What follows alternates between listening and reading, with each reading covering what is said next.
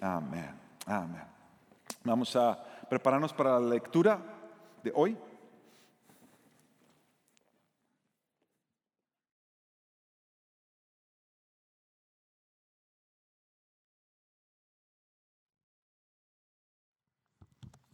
Buenas tardes. La escritura de hoy está en Mateo capítulo 6, versículos 19 al 34 y nos vamos a poner de pie como reverencia a su palabra. Para los que están siguiendo el, diario, está en la página 32. Y así dice la palabra del Señor. No acumulen para sí tesoros en la tierra, donde la polilla y la herrumbre destruyen, y donde ladrones penetran y roban, sino acumulen tesoros en el cielo, donde ni la polilla ni la herrumbre destruyen, y donde ladrones no penetran ni roban, porque donde esté tu tesoro, allí estará también tu corazón. La lámpara del cuerpo es el ojo. Por eso, si tu ojo está sano, todo tu cuerpo estará lleno de luz. Pero si tu ojo está malo, todo tu cuerpo estará lleno de oscuridad. Así que si la luz que hay en ti es oscuridad, ¿cuán grande será la oscuridad? Nadie puede servir a dos señores, porque o aborrecerá a uno y amará al otro, o apreciará a uno y despreciará al otro. Ustedes no pueden servir a Dios y a las riquezas.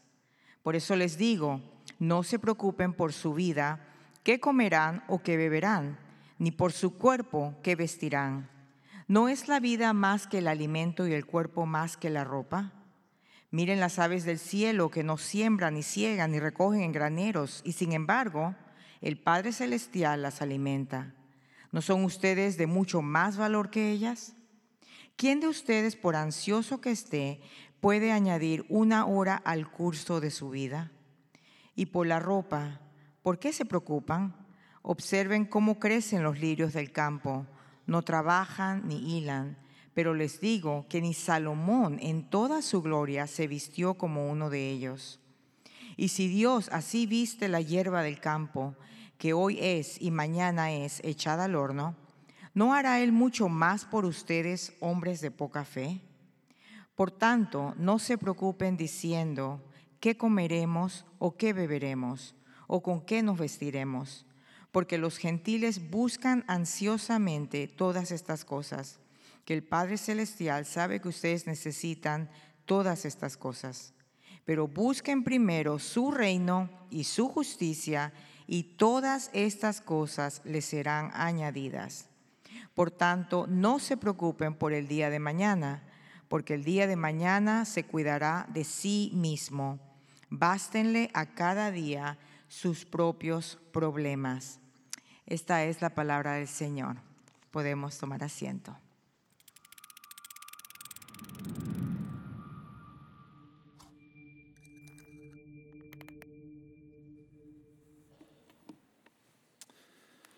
Una vez más, buenas tardes a todos.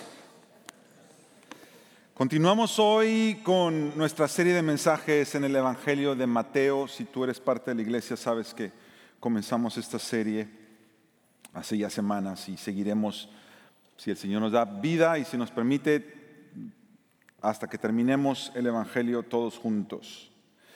Este pasaje, la segunda parte del capítulo 6, Mateo 6 del 19 al 34, Jesús sigue hablando a la multitud y Jesús sigue enseñándole a sus discípulos, a quien les está enseñando este mensaje, y la multitud quien lo está escuchando. Y no, no sé si te ha pasado a ti, pero a mí semana y semana al Señor me ha confrontado con áreas de mi vida al escuchar sus palabras hacia esa multitud y hacia nosotros hay. Y, este, esta semana no ha sido la excepción para mí. Eh, fui muy confrontado por la palabra del Señor en, estos versículos. Entonces, en un sentido, yo estoy aquí hoy trayendo el mensaje de la palabra del Señor, pero en otro sentido estoy sentado a un lado tuyo. Porque, porque la palabra del Señor me está hablando a mí como te está hablando a ti y nos está hablando a todos juntos. Ah. Comencemos con los dos primeros versículos y son los que nos van a dar pauta para el, para el resto de, de nuestra meditación hoy. Mateo 6, 19 Las primeras palabras son bien importantes en lo que Jesús está diciendo. Y las primeras palabras es, no acumulen para sí tesoros en la tierra. Jesús está diciendo algo que no debemos hacer, porque dice la polilla y la herrumbre. La herrumbre es el, oxidarse, lo que le pasa a los objetos cuando se oxidan, eso es herrumbre. La polilla destruye, los ladrones se penetran y roban. Y el próximo versículo, el verso 20, dice, si no acumulen tesoros en los cielos. Entonces nos está diciendo una cosa que no debemos de hacer y una cosa que sí debemos de hacer. Nos está diciendo que no acumulemos tesoros en la tierra, pero que sí acumulemos tesoros en el cielo. Y desde el principio de este pasaje, la palabra que llamó más mi atención fue acumulen. Porque siempre me ha llamado la atención este comportamiento del ser humano de acumular cosas en su vida, en su casa. Y yo no sé cuántos de ustedes han visto, esto, ha crecido tanto en la época en la que vivimos, de acumular, que se ha vuelto un problema para muchos. Hay hoy en día hasta series de televisión que te muestran son lo que se le llaman los reality shows. Un reality de la vida de acumuladores, que es el término que se usa en español. En inglés es hoarders. Hoarders es toda esta gente que acumula y acumula y acumula cosas. En español es acumuladores. Y es algo que hemos visto cada vez más crecer en nuestra sociedad. Bueno, yo me fui a la página web del el Mayo Clinic, que es una clínica respetada cerca a nosotros y, que nosotros conocemos gente ahí, consejeros, psicólogos. Y ellos tienen en su página en español la siguiente descripción de se llama el trastorno de acumulación compulsiva. Y ellos dicen que ese trastorno de acumulación compulsiva es una dificultad persistente para desechar o separarse de las pertenencias, ya que se tiene la percepción de que hay que guardarlas. Una persona con trastorno de acumulación compulsiva se angustia ante la idea de desprenderse de los objetos se produce una acumulación excesiva de, objetos independientemente de su valor real. Y aquí es donde empieza ya un poquito a ponernos medio incómodos la palabra. Porque yo no sé si tú te sientes acumulador compulsivo o no, pero yo no sé si a ti te ha pasado. Mira, yo creo que en, este, en esta tierra hay dos tipos de personas. Los que dicen, tira todo, o los que dicen, ¿para qué lo vamos a tirar si todavía sirve? Yo no sé en cuál grupo te encuentras tú. Yo sé en cuál me encuentro yo. Y tengo que admitir aquí, porque está mi esposa y no me deja mentir, que a veces cuando estamos limpiando el garage y yo agarro mis cajas de cosas que tengo ahí de tiempo atrás y paso un tiempo y cuando ella se asoma para ver cómo me va, Todavía tengo la misma caja y estoy leyendo cada papelito que tengo ahí. Mira lo que dice Mayo Clinic acerca de los síntomas de este trastorno de acumulación compulsiva. Síntomas, adquirir y almacenar una cantidad excesiva de objetos, acumular desorden gradualmente en los espacios habitables, es decir, empiezan a guardar cosas en el almacén, en el garage, en el closet, en el ropero, pero luego poco a poco las cosas se van yendo a la sala, a la cocina. Acumular desorden gradualmente en los espacios habitables y tener dificultad para desechar cosas suelen ser los primeros signos y síntomas del trastorno de acumulación compulsiva. Las personas con este trastorno suelen guardar objetos porque creen que estos objetos son únicos o que los necesitarán en algún momento en el futuro. Algún día voy a volver a necesitar esto, entonces ¿para qué lo tiro? Los artículos tienen un significado emocional importante. Actúan como recuerdos de tiempos más felices o representan a personas o mascotas amadas.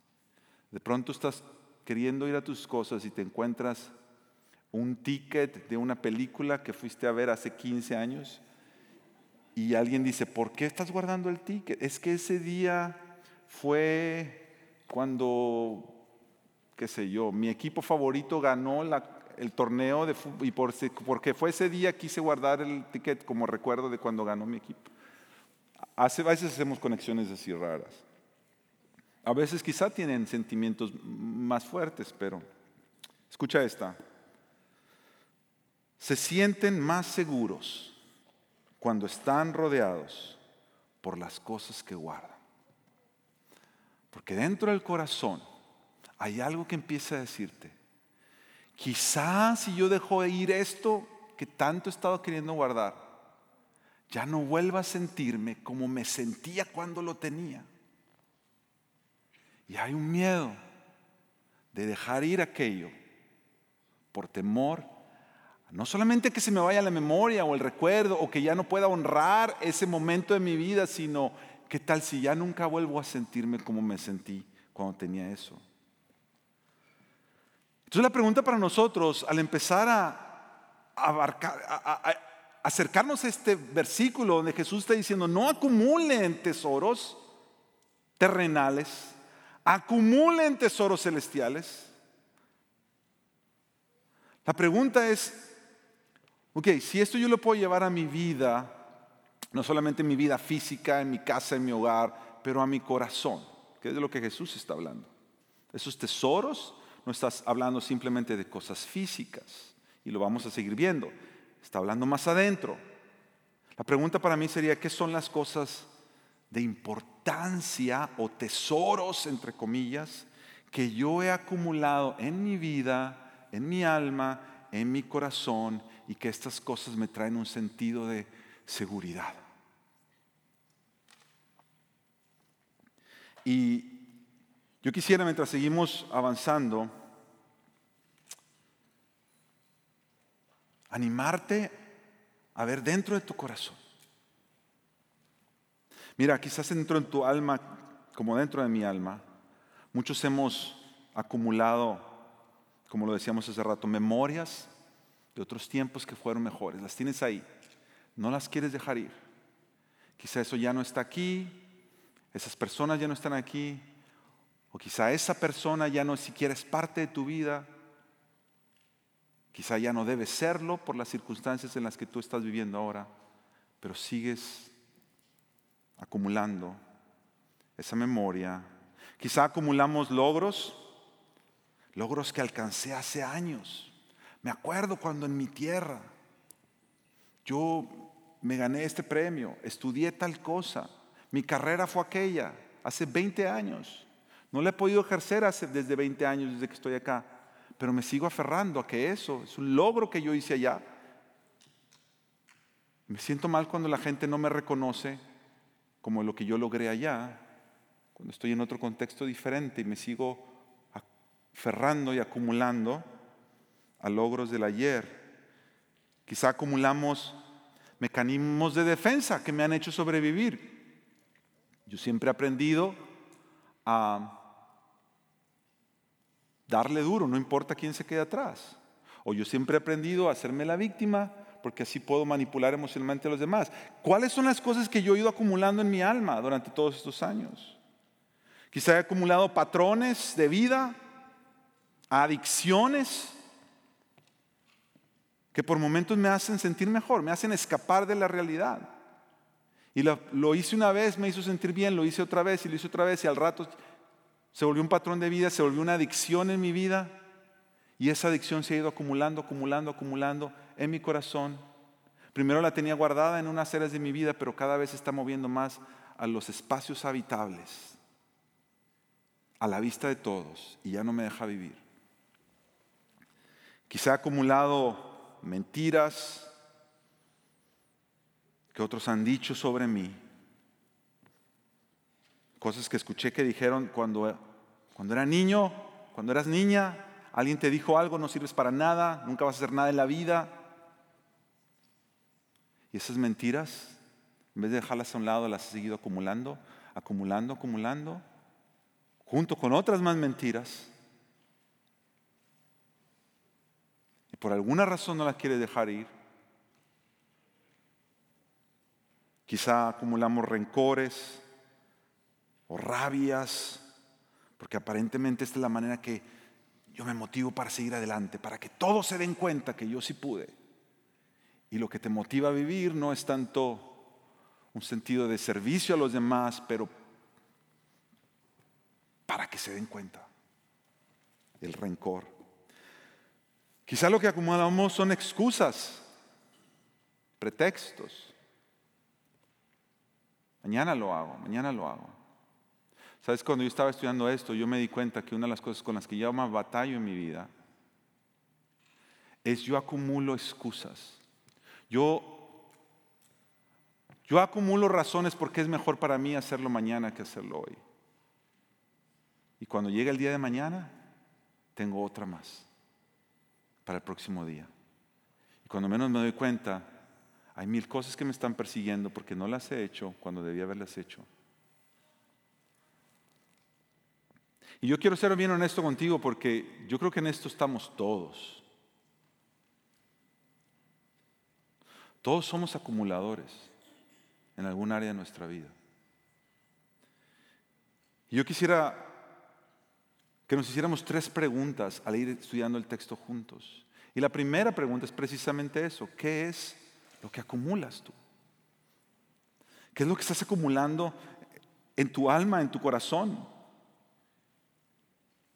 Y nuestro problema es que nosotros creemos estar acumulando tesoros. Ese es el problema. Que yo creo que estoy acumulando cosas que sí son buenas y que sí son tesoros. Al estar meditando en eso, yo me puse a pensar en esto.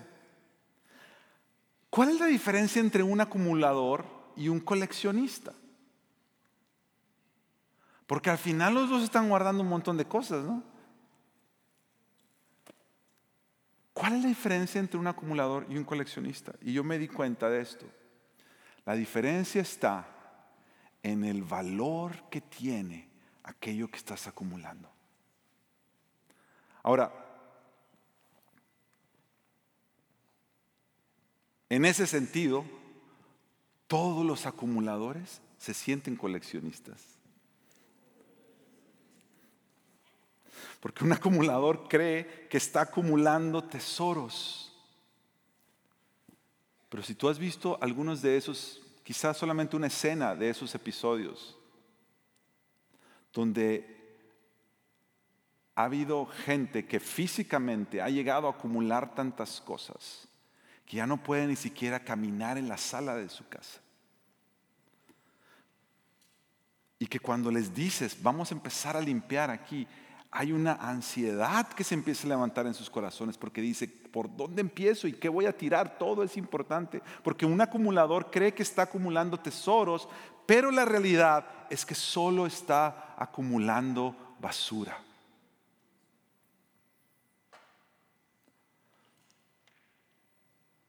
Un acumulador cree que está acumulando tesoros, pero solamente está acumulando basura. Y Jesús lo dijo de esta manera en el versículo 21 del pasaje de hoy. Porque donde está tu tesoro, ahí estará también tu corazón. Y lo que Jesús estaba diciendo con eso es que aquello que tú acumulas revela dónde está tu corazón. Lo que tú estás acumulando revela hacia dónde se dirige tu corazón porque tu corazón siempre se entrega y tu corazón siempre se preocupa por aquello que es lo más importante para ti. Por eso una persona no puede dejar ir cierta cosa, porque el corazón lo tiene conectado a eso. Ya sea un papelito o ya sea un rencor en el corazón. Lo tienes conectado y no lo puedes dejar ir. Y si lo que acumulamos revela lo que está en nuestro corazón, entonces lo que está en nuestro corazón, lo que creemos que importa por sobre todas las cosas, es lo que va a revelar el tipo de preocupaciones que hay en mi vida. Mira los versículos que siguen, versículo 25. Jesús les dice, por eso les digo, no se preocupen por su vida. Jesús está diciendo, no se preocupen, no se preocupen por su vida, qué es lo que comerán o qué beberán, ni por su cuerpo, qué vestirán. Y él dice esto, ¿no es la vida más que el alimento y el cuerpo más que la ropa?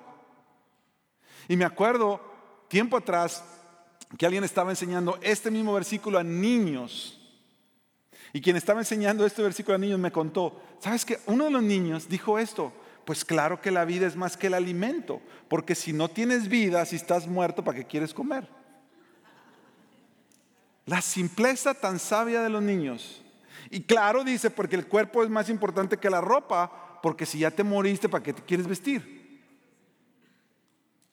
Y lo que Jesús está diciendo, estamos, nuestro corazón hace un énfasis tan grande en estas cosas que son, obviamente básicas, son necesidades básicas, pero de las cuales muchas de ellas, si viéramos las necesidades verdaderas, más que necesitar comida, yo necesito la vida. Y Jesús está diciendo, ¿quién sostiene tu vida en sus manos? No eres tú al final, soy yo. Entonces, si, lo más grande es la vida más que el alimento, y tú estás llamado a confiarme en la vida, ¿por qué no me confías en el alimento? ¿Por qué te preocupas tanto por lo más pequeño cuando hay cosas más grandes que yo estoy sosteniendo? Eso es lo que está diciendo Jesús. Que es la vida no es más que el alimento y que el cuerpo no es más que la ropa. Mira lo que dice el verso 27. ¿Quién de ustedes ¿Quién de ustedes, por ansioso que esté, por más preocupado que esté, por más esfuerzo que hagas, puede añadir una hora al curso de su vida, dice Jesús? ¿Quién? Por más ansioso, ansiosa que te pongas, vas a poder alcanzar aquello que tu corazón está buscando desesperadamente. Y Jesús entonces empieza a hacer una conexión entre aquello que nos preocupa y dónde estamos poniendo nuestros tesoros. Porque Él está diciendo, donde estás poniendo tus tesoros se termina convirtiendo en aquello que te preocupa. Y esa es la segunda pregunta. ¿Qué es lo que te preocupa? ¿Qué es lo que te mantiene en vela por las noches? Que no te deja dormir.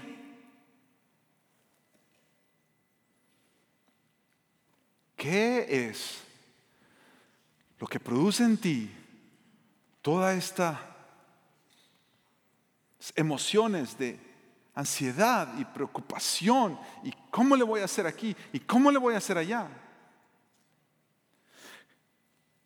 Lo que Jesús está diciendo es que nuestras ansiedades y nuestras preocupaciones revelan los falsos tesoros en donde nuestro corazón ha buscado poner su seguridad. Cada una de tus preocupaciones y cada una de tus ansiedades y de mis ansiedades revelan los falsos tesoros en donde yo, los falsos tesoros que yo he tratado de acumular y de los cuales no me quiero deshacer, porque siento que esos me hacen sentir seguros. Y ahí mi corazón se preocupa.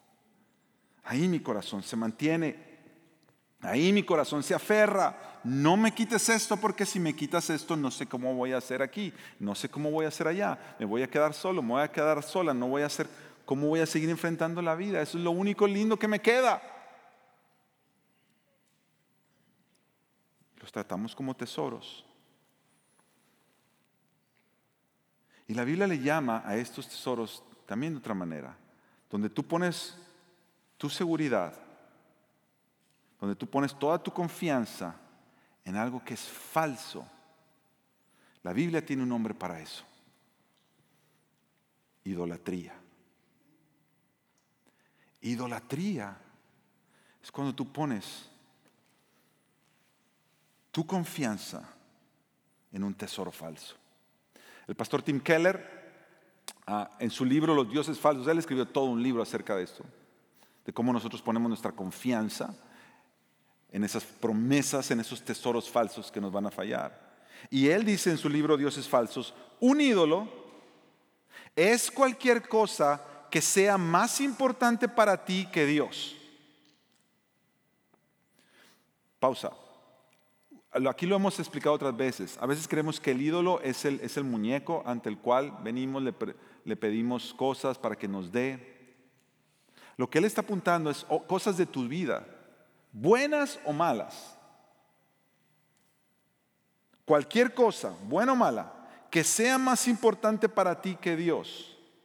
Cualquier cosa que cautive tu corazón y tu imaginación más que Dios. Cualquier cosa que tú busques para que te dé lo que solo Dios te puede dar. Un ídolo es cualquier cosa que tú miras y dices en lo más profundo de tu corazón, si yo tuviera eso,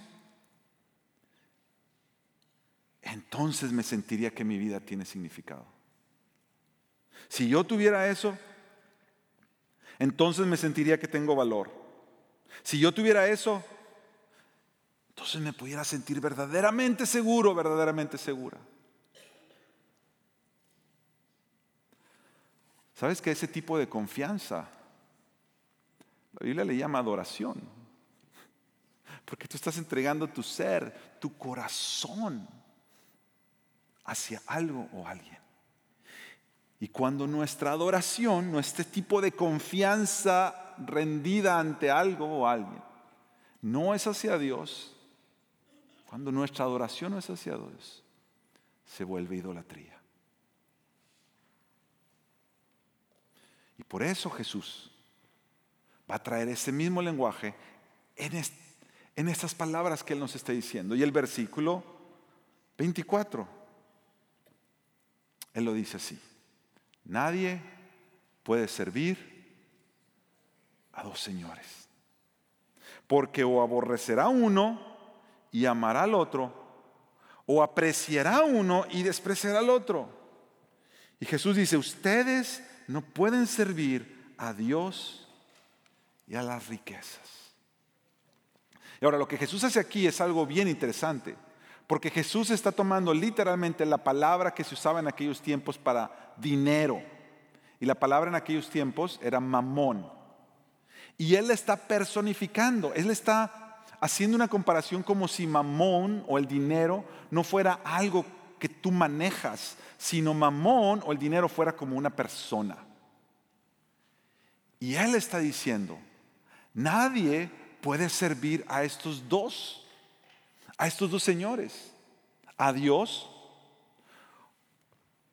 o al dinero, o a mamón, o a las riquezas.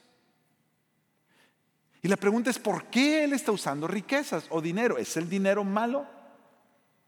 La Biblia está llena de hombres o mujeres que tuvieron dinero y recursos. Y usaron esos recursos para bien. La Biblia también está llena de ejemplos de hombres y mujeres que tuvieron esos mismos recursos y los usaron para mal. Porque al final no es necesariamente el dinero. El dinero solamente está reflejando una vez más lo que está en el corazón. El dinero está reflejando dónde estás poniendo tus tesoros. El dinero es una manera de decir, esto es lo que tú le estás dando poder, lo que te da control. En los tiempos en los que vivimos, una persona con dinero es una persona que, que puede hacer lo que quiera hacer, no tiene no tiene complicaciones en la vida, todo lo puede resolver con dinero. El dinero es un tipo de, de control, de poder. Cuando hoy hablamos de los hombres más poderosos del mundo, hablamos de los hombres con más dinero en el mundo. Jesús lo que está diciendo es, tú no, no se puede, tú no puedes poner tu atención y vivir para las cosas de Dios y al mismo tiempo vivir creyendo que tú tienes el control de todo y que todo el poder está en ti. Porque para vivir para Dios necesitas dependencia en Él, no dependencia en ti. Y para vivir para las riquezas o los tesoros o para vivir por el mamón, la manera de vivir acá es poniendo toda tu confianza en lo que tú puedes, en lo que tú tienes, en lo que tú acumulas. Y son maneras opuestas de vivir.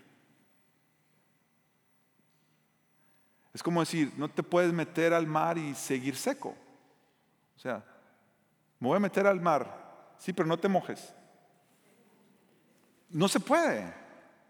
No se puede.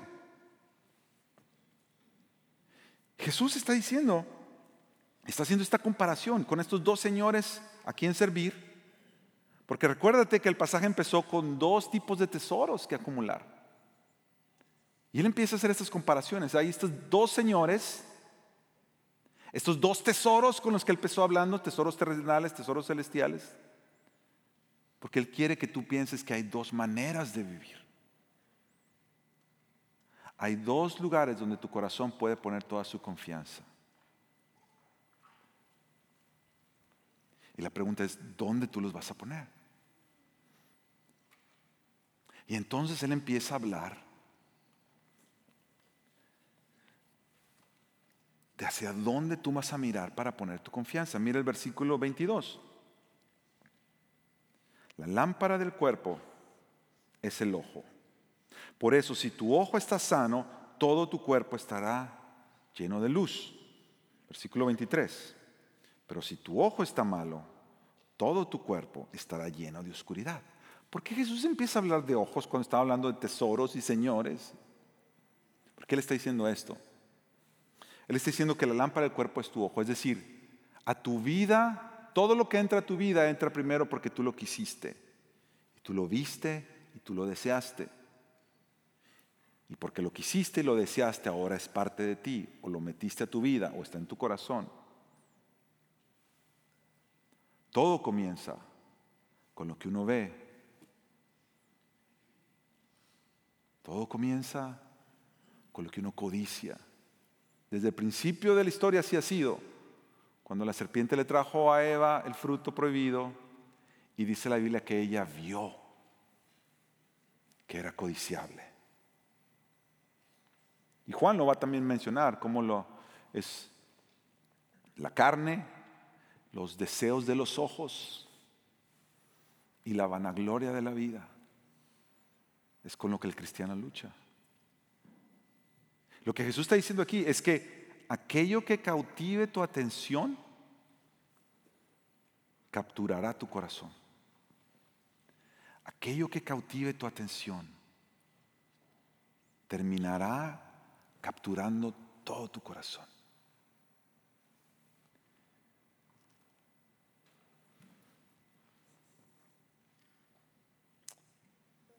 ¿Qué estamos viendo? Mira lo que va a decir ahora Jesús. Hablando de donde tú mires, si tú miras, si tú aprendes a mirar, mira, tu ojo entra a la luz, tu cuerpo estará a luz. Si tú no sabes mirar, todo lo que tú desees, todo lo que tú codicias, que no debas de traerlo a tu vida, va a terminar oscureciendo tu vida. Y por eso Él dice esto, miren las aves del cielo. No siembran, no ciegan, no recogen en graneros, sin embargo el Padre Celestial las alimenta. Verso 26, verso 20, ah, el próximo verso 28. Observen, y 29. Observen cómo crecen los lirios del campo. No trabajan ni hilan, pero les digo que ni Salomón en toda su gloria se vistió como uno de ellos. Mira lo que Jesús está diciendo. Jesús está diciendo, mira, mira las flores observa los pajarillos, aprende a mirar dónde está Dios en tu vida. Has acumulado tanta basura que ya tu corazón no sabe distinguir y ya no puedes alcanzar a percibir dónde están las obras de Dios. Y en lo más pequeño y en lo que damos por sentado, y en lo más cotidiano, como las flores cuando caminas y a veces ni las ves, como las aves que están ahí. Mira, aprende a mirar. Quita tu vista de aquello que está trayendo oscuridad y oscuridad a ti. Y aprende a mirar aquello que te va a enseñar a vivir. Y esa es la última pregunta de hoy. ¿Qué es lo que miras? ¿Qué es lo que admiras? ¿Qué es lo que cautiva tu atención? Escúchame esto. Lo que esté cautivando tu atención ahorita está revelando hacia dónde te está yendo tu corazón. Está revelando los tesoros que estás acumulando y entonces está revelando las preocupaciones que estás teniendo.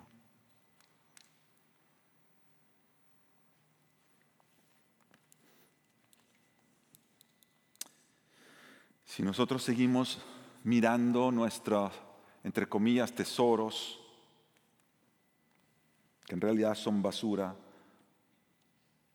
seguiremos autoengañándonos a nosotros mismos. Si nosotros seguimos preocupándonos, volviéndonos ansiosos por esto que me falta, esto me falta, cuando ya lo consiga, entonces sí ya voy a estar bien. Ahora sí ya voy a poder seguir adelante. O no solamente lo que me falta, pero si me sigo preocupando por todo lo que ya tengo y que no se me vaya a ir y que nadie me lo quite. Desde posesiones materiales hasta logros, como decíamos hace rato, hasta compañía, hasta la juventud y la vida misma.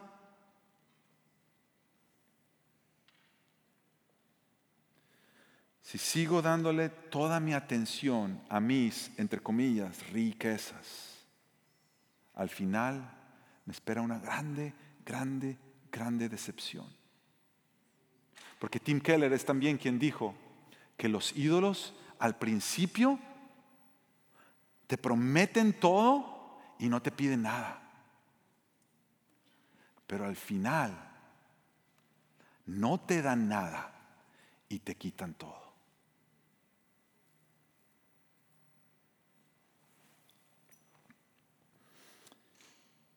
Mire este versículo en el Salmo 34. ¿Qué es lo que yo debo de mirar? Salmo 34, el salmista lo va a decir de esta manera. Los que miraron a Él fueron iluminados, aprendieron a vivir de la manera correcta porque aprendieron a mirar a quien debían mirar. Los que miraron a Dios fueron iluminados. No solamente porque Él resplandece, pero porque sus ojos resplandecieron y trajeron luz a su corazón. Y dice, sus rostros jamás serán avergonzados, porque al final de la vida, cuando tú tienes la decisión, voy a vivir para Dios o voy a vivir para mí mismo, para mis riquezas, para mis tesoros, voy a atender a Dios, voy a dejarme ser capturado por Él o voy a atender todo lo que yo quiero, todo lo que yo entiendo que es más importante que nadie más. ¿Cómo es que yo voy a vivir? Y el salmista lo está diciendo de esta manera, si tú lo miras a Él, si tú lo contemplas a Él, nunca serás avergonzado. Nunca serás avergonzado. Tú sabes que Pablo habla de esto cuando está hablando con los filipenses.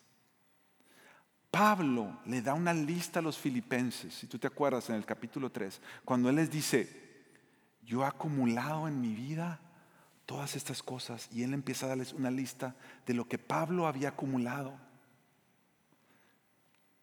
Dice, porque si, si, si yo tuviera algo en qué poner mi confianza, literalmente les dice así, si yo tuviera algo, dice el apóstol Pablo a los filipenses, en qué poner mi confianza, en dónde yo voy a poner mi corazón y mi esperanza y mi atención y mi vista y todo mi ser, Yo he acumulado muchas cosas, les dice él, y les empieza a hacer la lista. Dice, yo fui circuncidado el octavo día, vengo de tal linaje de Israel, vengo de tal familia, soy, he tenido celo en la iglesia, vengo de la tribu de Benjamín, he sido hebreo de los hebreos, he sido fariseo en cuanto a la ley. Empieza a dar toda su lista de logros y de quién era él, cosas que él había acumulado en toda una vida que le daban a él en ese tiempo lo que él creía era significado verdadero. Dice, yo era perseguidor, era celoso de que se, se, viviera para Dios en cuanto a la justicia. Yo era hallado irreprensible en cuanto a mi religión, les dice Pablo. Y al final de que les empieza a decir todo lo que él había acumulado, les dice, pero todo lo que para mí era ganancia, lo he estimado como pérdida. Todo lo que yo creía que era un tesoro, terminó siendo basura. Y Él se lo dice así. Aún más, yo estimo como pérdida todas las cosas en vista del valor de conocerlo a Él, de conocer a Cristo. Dice Él, por Él soy capaz de perderlo todo, que se lleven todo, que se lleven todo lo que yo he acumulado, que lleven todos mis tesoros terrenales, llévenselos Déjenmelo solo a Él. Si me dejas a Cristo, dice, por Él lo pierdo todo y considero todo lo demás como basura, como basura, con tal de tenerlo a Él. Llévate todo de mi vida, le está diciendo Pablo a los filipenses. Solo déjame a Cristo, porque Él es el tesoro.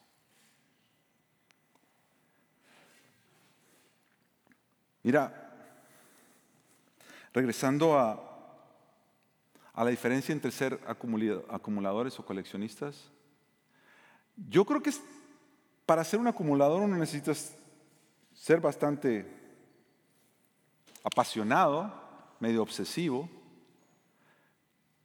pero para ser un coleccionista también. Hay gente que colecciona cosas y figuritas y todo, y, y tú los ves y dices, bueno, mis respetos, pero yo no sé si yo coleccionaría tanta cosa. O sea, pueden tener mucho valor, pero se necesita estar un poquito obsesionado. Ese es el llamado de Jesús. ¿Vas a ser tú un obsesionado para querer acumular tesoros en la tierra? ¿O vas a ser un obsesionado para aprender a mirar la gracia de Dios en tu vida? Que has recibido por Jesús, para volverte un apasionado por Jesús, para volverte un obsesionado por Él.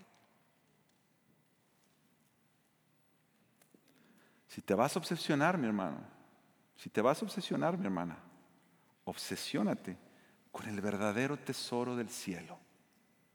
Su nombre es Jesús. Que nuestra vida viva con ese propósito. Porque Él lo dio todo. Él lo dio todo. Por amor a ti y a mí. Para que nosotros podamos deshacernos de todas aquellas cosas que nos jalan y no nos dejan vivir en nuestra vida. Que seguimos acumulando y acumulando y nos empiezan a quitar el espacio para vivir. Mi oración para ti no es que sigas a Jesús nada más de lejecitos, sino ante tal llamado de que no se puede vivir de estas dos maneras, o sigues a Dios y le entregas a Él todo el control, o sigues viviendo por ti mismo creyendo que tú tienes el control y el poder. Mi oración es que tú y yo digamos, Señor, quédate, que se quede todo esto atrás. Yo quiero seguirte a ti solo en ti hay verdadera vida, solo en ti hay verdadera luz. Tú me enseñas a vivir, Señor.